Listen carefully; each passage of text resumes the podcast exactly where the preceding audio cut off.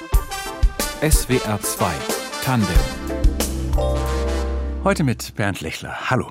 Am heutigen Diversity-Tag beschäftigen wir uns auch hier in Tandem mit dem Thema Alter. Katrin Burger, 74 aus Aarau in der Schweiz, war Gymnasiallehrerin und musste, als sie pensioniert wurde, wie viele andere auch, erstmal mit dieser neuen Lebensphase klarkommen. Viel Zeit, dafür wenig Struktur, mehr Freiheit, dafür weniger Halt, weniger Zukunft, aber mehr Erinnerungen und ungewöhnlicherweise in ihrem Fall ein Projekt, dass sie viel über all diese Dinge nachdenken ließ, ein autobiografischer Roman nämlich. Vor mir wird es morgen, eben erschienen, und heute ist sie unser Studiogast. Willkommen bei Tandem, Frau Burger.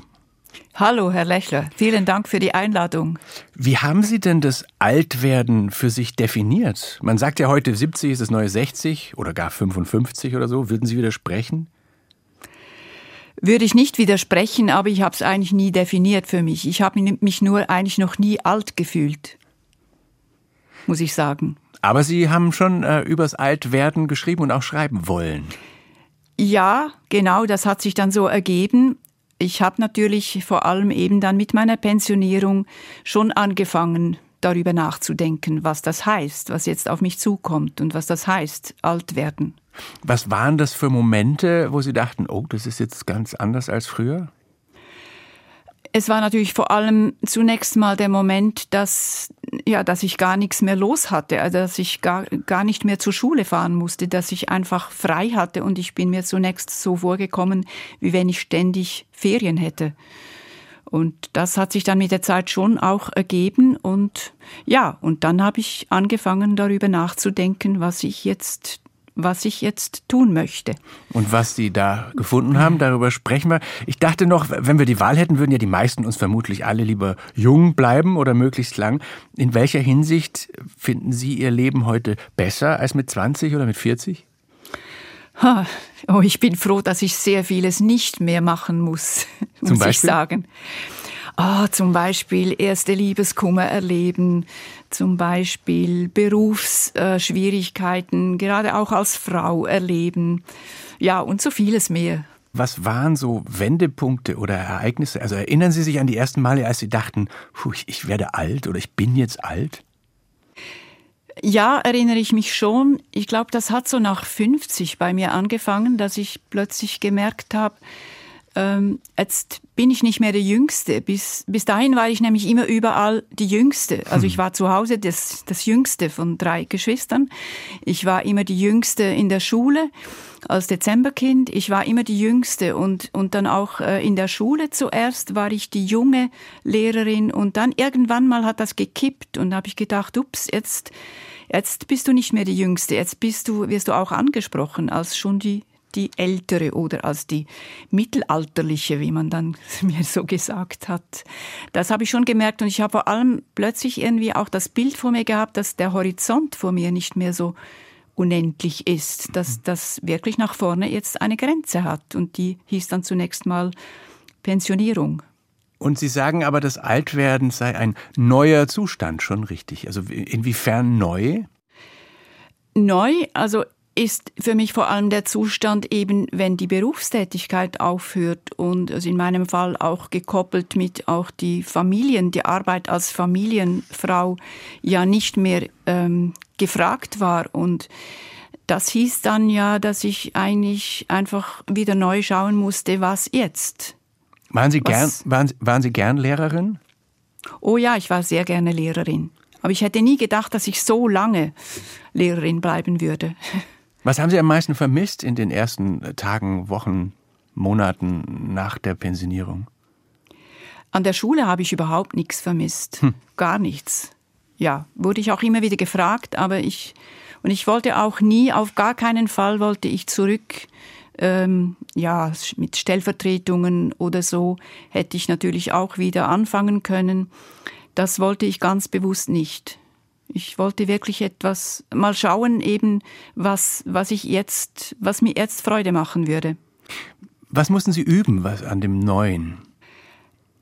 Ich glaube vor allem schwierig oder verunsichernd war am Anfang einfach, dass die ja, dass die Aufgaben wegfielen, obwohl das einerseits eben ein unglaublich schönes Gefühl von Freiheit war, war es ja auch eben ähm, etwas, etwas völlig Neues, eben nichts mehr tun zu müssen und keine, keine festen Strukturen mehr zu haben. Ich glaube, das war am Anfang schon das Schwierige.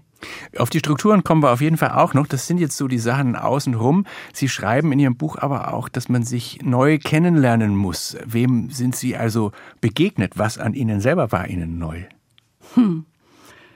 Schwierige Frage. Das habe ich mich eben, das war so quasi die Aufgabe, die ich mir selber gestellt habe, dass ich mich neu kennenlerne. Denn tatsächlich ist, war ja meine, meine Rollen vorher, die waren ja fest geprägt von, von ganz vielen eben fremdbestimmten ähm, Sachen. Ich, ich, ich wurde ja wahrgenommen von außen und, und sich jetzt selber nur wahrnehmen, so quasi aus dem Innern heraus, das war neu für mich.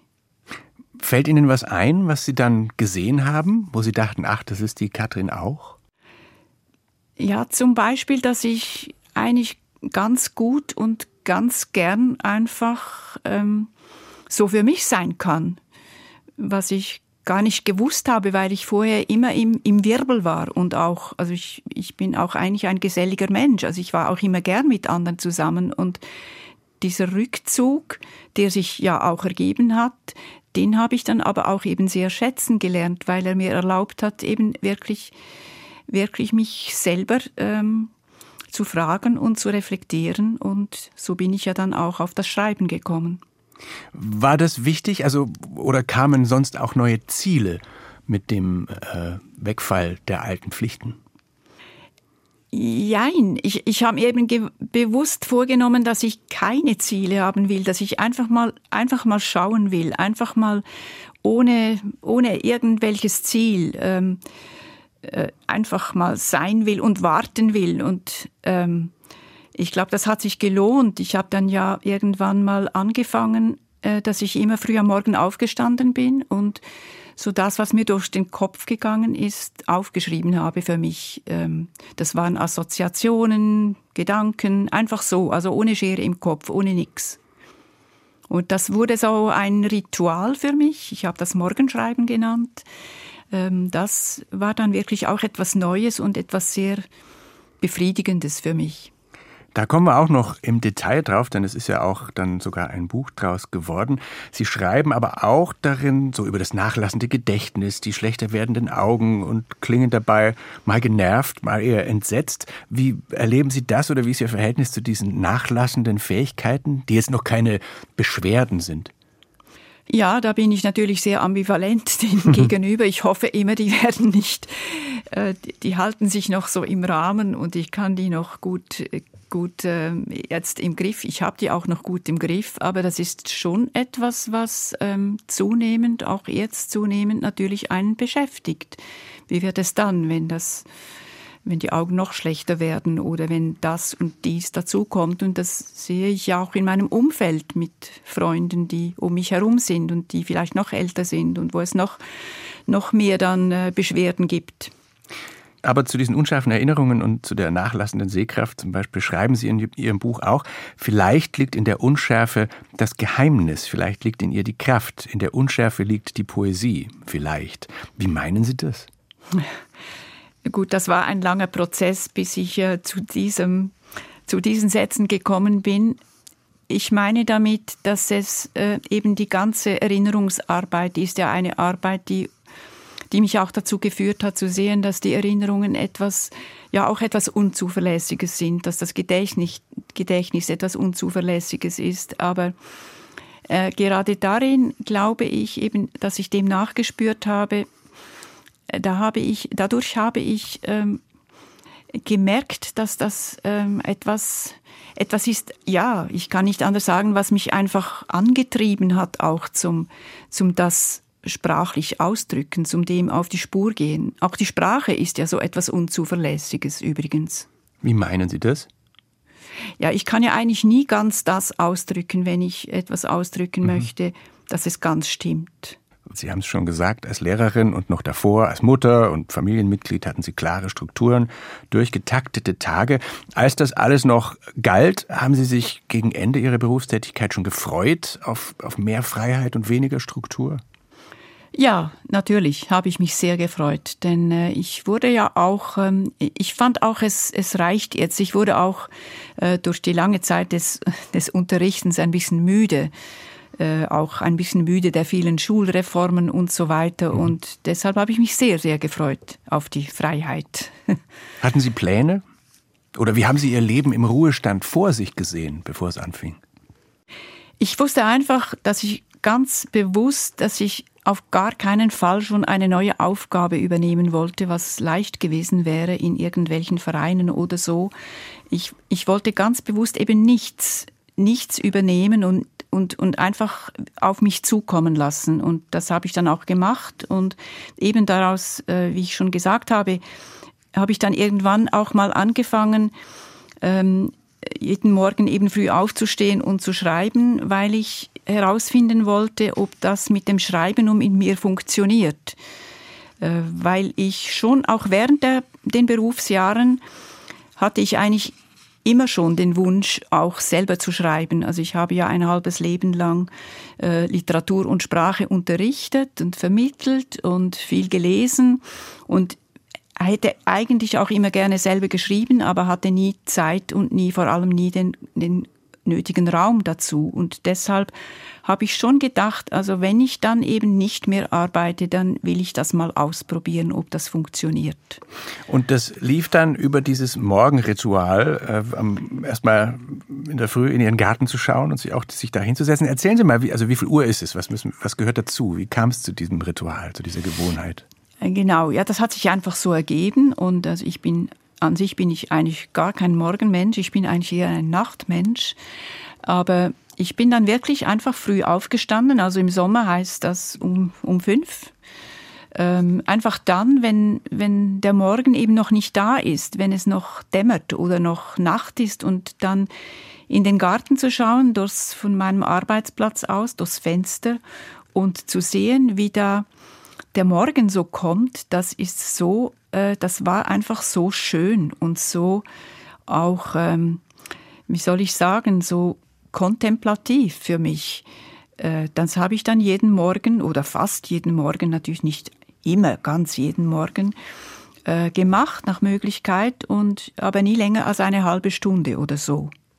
Interessanterweise ist es ja auch unter Jüngeren, also zumindest in so einem bestimmten, meist urbanen Milieu, schon länger trennt, dass man sich eine Morgenroutine zulegt, zu der oft das Schreiben gehört. Es könnte auch Yoga oder Meditieren sein. Was ist wohl das Besondere an diesen frühen Stunden des Tages?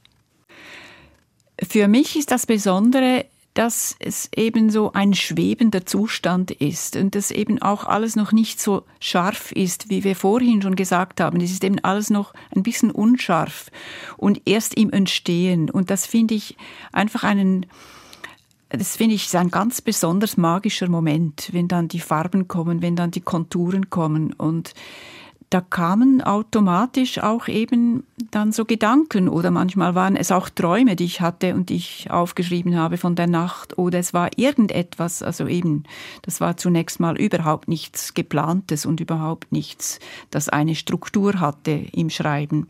Aber das ist schon, finde ich, sehr magisch, dieser Übergang. Und es wurde dann daraus auch eine formale Klammer für Ihr Buch. Vor mir wird es morgen. Eine sich wiederholende Szenerie. Und damit wir die vielleicht mal kurz mit Ihren Augen sehen und in Ihren Garten blicken können, lesen Sie uns doch vielleicht den Einstieg in das Buch vor. Das beginnt mit diesem Blick in Ihren Garten. Gerne. Der Garten gewinnt aus dem Nachtschwarz allmählich schattenhafte Konturen. Haselgebüsch, Wiese, Obstbäume, Dächer, Hügelhorizont, noch keine Farben. Seit ich nicht mehr arbeite, habe ich viel Zeit. Ich muss nicht so früh aufstehen. Trotzdem sitze ich gerne am Fenster, bevor der Tag kommt. Ich weiß nicht warum, und eigentlich will ich es auch gar nicht wissen. Vielleicht hängt es ja mit dem Alter zusammen.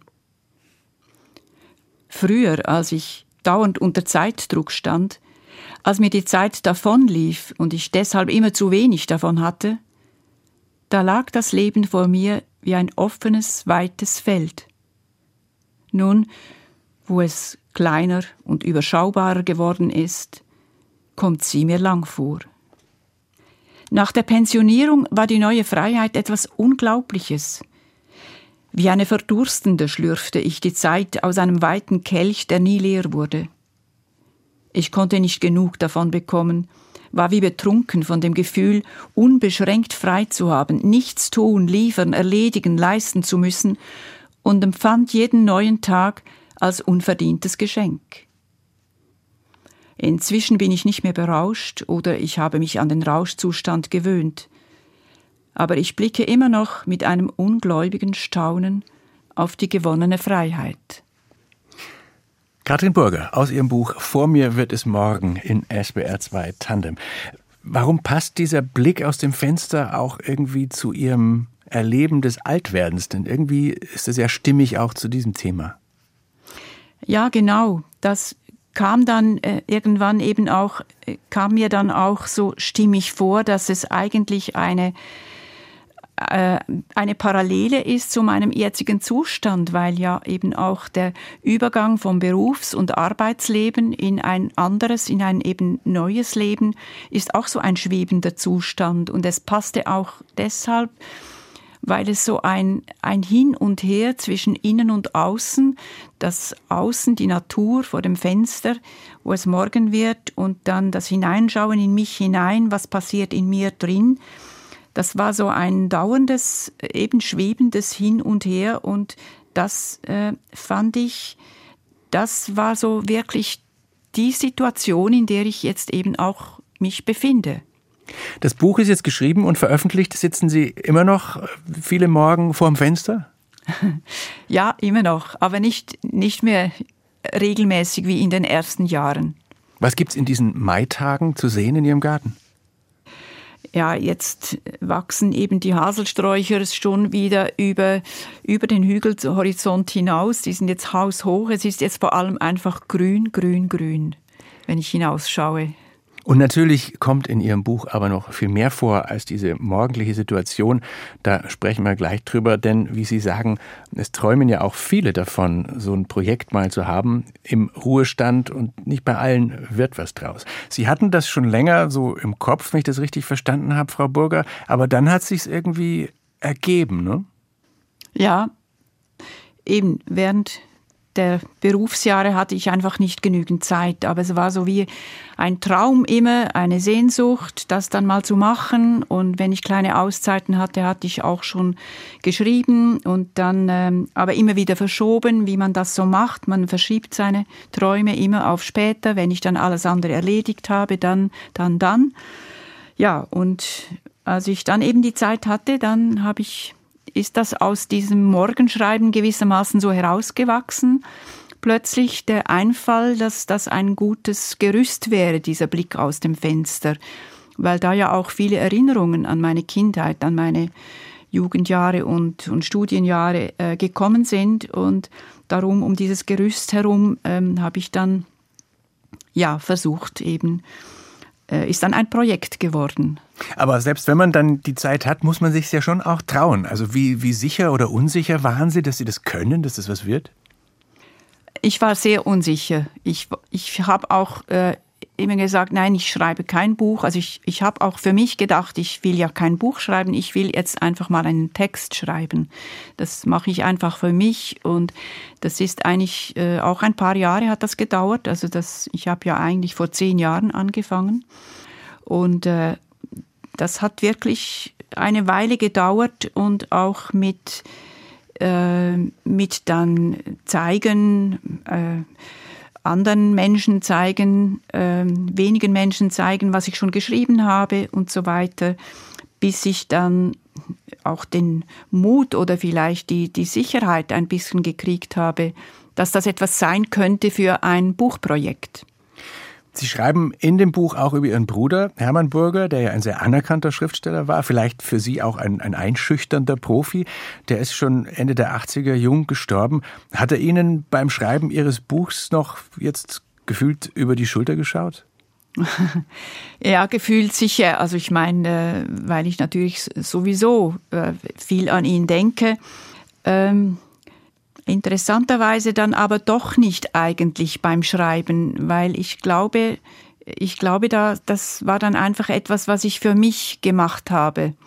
Ich habe ja auch lange gebraucht, um mich ähm, äh, quasi von, von dieser Autorität oder von, ja, von seinem Können, ähm, also im Kopf mhm. oder im, im, im Herzen so zu trennen, loszulösen. Das war schon so auch ein Ablösungsprozess, der in, also in meinen jungen Jahren stattgefunden hat und einige, einige Zeit gedauert hat. Und Sie sagen, Sie sind, Sie wollten möglichst ohne Pläne in diesen Ruhestand gehen. Dann haben Sie dieses Buch jetzt geschrieben. Was würden Sie sagen, was hat Ihnen das vor allem gegeben, das Buch zu schreiben? Das hat mir jetzt schon sehr, sehr viel gegeben. Also es hat mir auch jetzt Mut gemacht und es hat mir irgendwie auch eine Klarheit ge gebracht, dass ich, dass ich das wirklich auch, wirklich auch sehr, sehr gerne mache. Also dass ich wirklich sehr gerne schreibe, was ja nicht gerade das, genau das Gleiche ist wie das Morgenschreiben. Ich finde Schreiben etwas etwas unglaublich Spannendes. Es ist ein Abenteuer und darauf möchte ich auch nicht mehr verzichten. Und das ist ein, ein Riesengeschenk für mich, dass ich das jetzt entdeckt habe. Es war ja auch vermutlich ein gezieltes Hervorholen oder Wecken von Erinnerungen. Das Stichwort fiel vorhin auch schon mal. Haben Sie viel Vergessenes wiederentdeckt? Ja, genau. Ich habe viel Vergessenes wiederentdeckt. Äh, man sagt ja, immer, und das ist ja auch so, dass Erinnerungen zum Altwerden gehören. Mhm. Das stimmt ja auch. Aber also ich meine, in meinem Alltag ist das jetzt noch nicht so, dass ich äh, jedem äh, erzähle, aus meiner Vergangenheit erzähle. Aber man weiß ja, dass ich, oder das ist so, dass ich alte Menschen, wenn sie sich begegnen, sagen sie, weißt noch, also weißt du noch, mhm. und, und erzählen sich gerne von früher. Ähm, während junge Menschen für, für, für, junge Menschen ist, ist das noch kein Thema. Die sagen dann eher, was geht heute ab oder was machen wir morgen.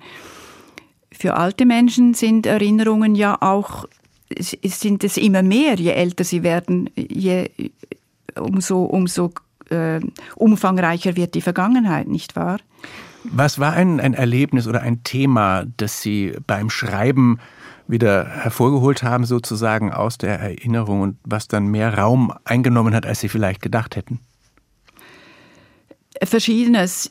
Also zum einen glaube ich sicher meine ganze Kindheit, mein, mein Elternhaus, in dem ich ja, in dem ich sogar geboren bin, mit einem wunderschönen ähm, Park darum herum dieser Garten aus äh, meines Elternhauses, der hat sehr großen Platz eingenommen und da habe ich sehr viele Erinnerungen sind dann hochgekommen, eben gerade auch durch das Hinausschauen aus, aus dem Fenster in meinen kleinen Garten. Und dann natürlich auch die Erinnerungen an meine Eltern, die sehr beide eigentlich früh verstorben sind, an meinen Bruder, der noch früher verstorben ist. Das waren alles so prägende Erinnerungen, die vielleicht zuerst mal so gekommen sind. Und wenn wir nochmal dieses äh, Thema Erinnerungen nehmen, abseits vom Schreiben und Ihrem Buch jetzt, wie wichtig ist es, diese Erinnerungen mit anderen auszutauschen? Ich finde das etwas ganz Wichtiges und ich finde es vor allem etwas sehr Schönes, weil ich denke, Erinnerungen einander mitzuteilen, das schafft auch Gemeinschaft, das schafft Verbindung. Und ich finde auch, es ist deshalb wichtig, weil Erinnerungen eigentlich Geschichte stiften. Ich habe das gemerkt, also schon früher, wenn äh, meine Kinder mich gefragt haben, erzähl was von früher. Das haben sie immer geliebt. Heute ist es meine Enkelin, die mich fragt, erzählst du mir was von früher? Und dadurch werden ja diese Erinnerungen dann auch gehen weiter und, und werden gespeichert. Das finde ich sehr schön. Wenn Ihre Enkelin fragt, erzähl von früher, was erzählen Sie ihr dann für eine Geschichte? Ja, sie will, sie wollte früher dann zum Beispiel hören äh, von Unfällen, die ich gehabt habe oder solche Sachen, die sie natürlich auch gerade beschäftigen. Meistens sind es solche Erinnerungen, die sie von mir hören wollte. Und für Sie, mit welchen Gefühlen ist das verbunden? Also das kann man jetzt nicht allgemein sagen, aber bedeuten Erinnerungen oft Wehmut oder auch Fröhlichkeit oder Dankbarkeit? Ja, ich glaube, es, es ist beides. Es ist beides. Es ist Dankbarkeit, dass ich auf ein solch reiches Leben schon zurückblicken darf und kann. Es ist auch Wehmut, Trauer dabei immer um den, es ist auch immer ja ein Verlust, ähm, wie so vieles eigentlich im Alter natürlich Verlust ist, Verlust von Kraft, Verlust von Beweglichkeit eben auch und Verlust auch von Erinnerungen übrigens, wenn wir sie vergessen eben. Das ist übrigens auch etwas, was ich noch eben wichtig finde, dass eben gegen diese Erinnerungen anzukämpfen, gegen, äh, gegen das Vergessen anzukämpfen, meine ich. Ja. Was mich erstaunt hat, Frau Burger, als ich Ihr Buch gelesen habe, ich habe es dann sogar, habe das PDF sogar dann noch durchgesucht nach, nach Stichworten, dass der Tod überhaupt nicht drin vorkommt, obwohl Sie übers Alter schreiben. Woran liegt das? Hat Sie das noch nicht interessiert? Nein, das hat mich wirklich noch nicht interessiert. Es interessiert mich auch jetzt noch nicht. Ähm, es interessiert mich schon in die Zukunft, äh, was die Zukunft betrifft, aber, aber was den Tod selber betrifft, es erstaunt mich ehrlich gesagt selber ein bisschen, dass es mich nicht interessiert, weil in meiner Umgebung mit Freunden, wenn wir sprechen, ist schon der Tod eben kommt auch immer wieder als Thema vor.